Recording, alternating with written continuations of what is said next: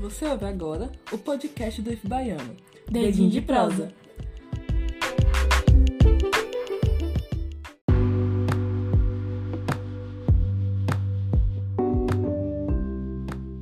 Olá pessoal, aqui quem fala é o professor Evaldo, professor de filosofia do campus Itapetinga.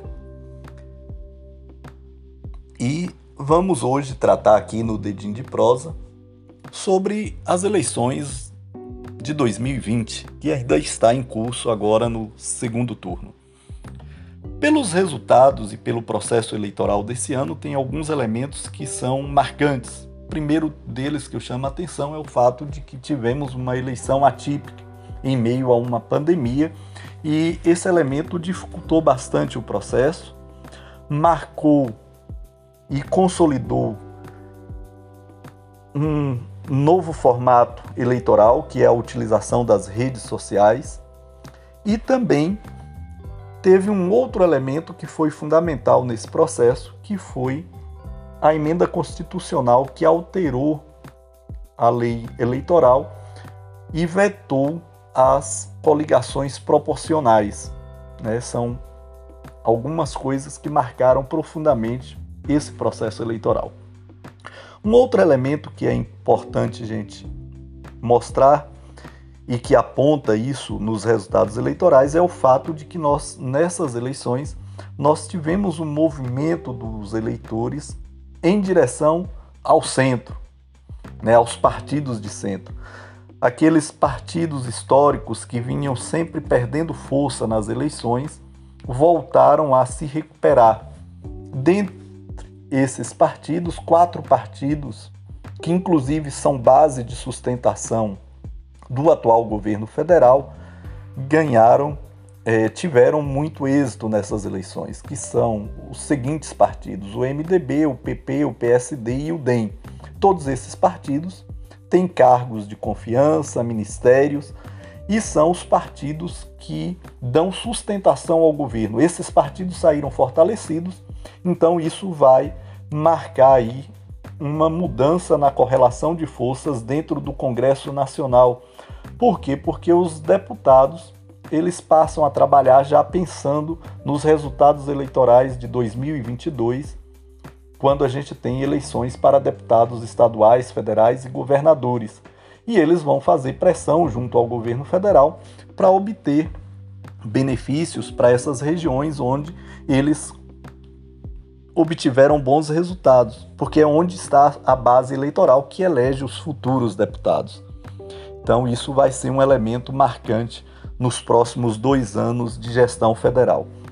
Uma outra questão que ficou clara nesse processo eleitoral é que existe uma recuperação de dois partidos que vinham sofrendo derrotas consecutivas nas eleições, que é o PSDB e o PT, dois partidos fortes.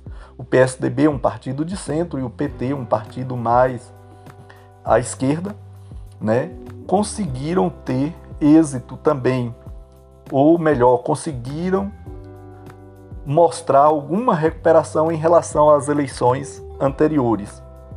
É, esses partidos eles é, começaram a recuperar cidades estratégicas. Inclusive são os dois partidos com maior número de candidatos disputando o segundo turno, que se dá nas, nas cidades acima de 200 mil habitantes. O PT hoje disputa em 15 cidades acima de 200 mil habitantes e o PSDB em 14 cidades. Os partidos pequenos foram os que mais sofreram nesse processo eleitoral, né? Porque justamente por conta da emenda constitucional 97 que vedou a formação de coligações para as eleições proporcionais, que são as eleições de vereadores e de deputados, e isso é, fez com que esses partidos que já tinham baixa representatividade, em alguns casos, reduziram ainda mais. De todos, apenas dois partidos pequenos, chamados pequenos, alguns dizem até que são nanicos, né? São é, os que obtiveram algum resultado positivo, que teve crescimento, que foi o PSOL e o Partido Novo. Esses dois conseguiram apesar da emenda constitucional, aumentar o seu quadro de vereadores e vereadoras. Né? Inclusive, chama atenção aí para o fato de que o partido com maior representatividade e diversidade nessa eleição foi inclusive o PSOL.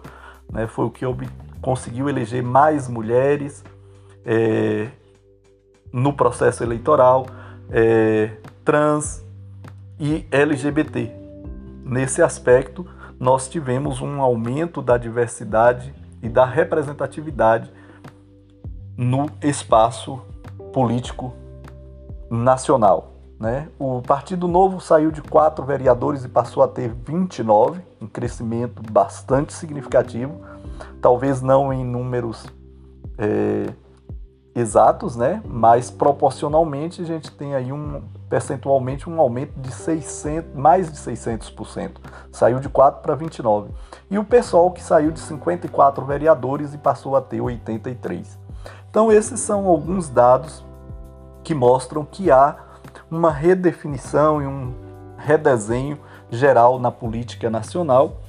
É, não é ainda um desenho muito otimista, mas é um desenho que pelo menos mostra uma mudança no processo de escolha de candidatos para governar municípios e legislar nos municípios. Né? Nós não, não tivemos, por exemplo, um crescimento do conservadorismo raiz, como dizem, ou daqueles discursos mais radicais nos espaços municipais, e isso já representa um grande ganho para a democracia. Ou seja, o discurso da democracia, ele volta a ganhar força e volta a estar presente nas disputas políticas nacionais. E isso é um motivo para se celebrar no atual cenário e contexto que vivemos e que atravessamos. É isso aí, um grande abraço a todos e sigamos aí com o dedinho de prosa em outras oportunidades, ou talvez quando passar aí para o segundo turno, a gente retorne para uma nova análise. Um grande abraço a todos e obrigado pela oportunidade.